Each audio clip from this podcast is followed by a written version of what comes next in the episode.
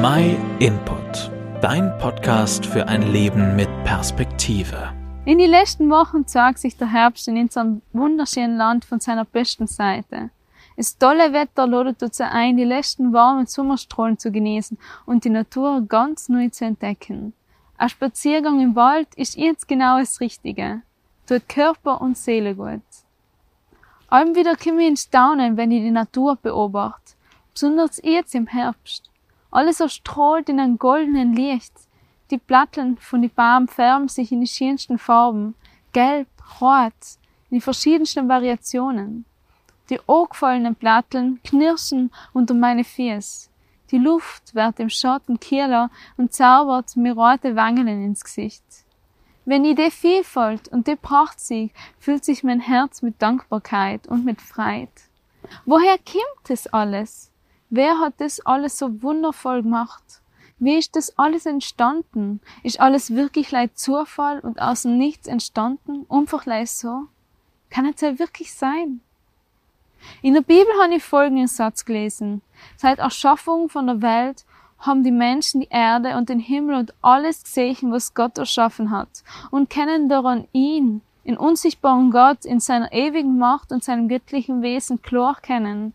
Deswegen haben sie keine Entschuldigung dafür, von Gott nichts gewiss zu haben. Die Schöpfung sagt uns also, dass es einen Schöpfergott geben muss, der alles so wunderbar und einzigartig erschaffen hat. Alles, was ich sehe, was ich rieche und was ich spüren kann, in Regen, die Sonne, in Wind, die Pflanzenvielfalt und alle Formen und Farben, die Tiere, sie alle enthalten Spuren von Schöpfer. Alles hat seine Ordnung, seinen Platz, seinen Zweck und kann nicht zufällig entstanden sein. Alles davon ist ein Wunder für sich. Wie groß, mächtig und intelligent muss der Gott sein.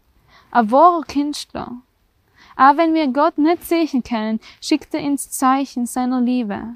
Die Natur, die Schöpfung ist ein Zeugnis von ihm.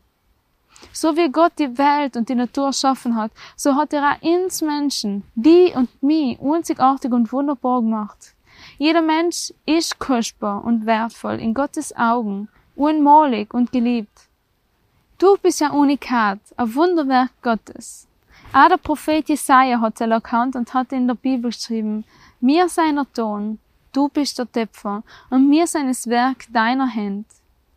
Vielleicht magst du auch einen Herbstspaziergang in nächster Zeit machen, wenn es die aktuellen Umstände erlauben, und vielleicht gehst du einmal mit neuen Augen durch den Wald und durch die Wiesen. Beobacht und schau, entdeck die Spuren Gottes. Staun und erfreue dich an der Schönheit und genieß die Ruhe und Kraft in der Natur.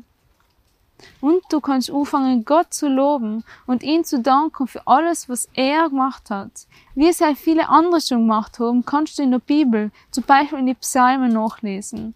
Lass dir von ihnen eine Bibel schenken, um noch viel mehr über Gott auszufinden. Schreib uns einfach eine Mail an info@myinput.it. Vielen Dank, dass du den My Input Podcast gehört hast. Wenn du mehr wissen willst, geh auf unsere Website myinput.it oder folge uns auf YouTube, Facebook und Instagram.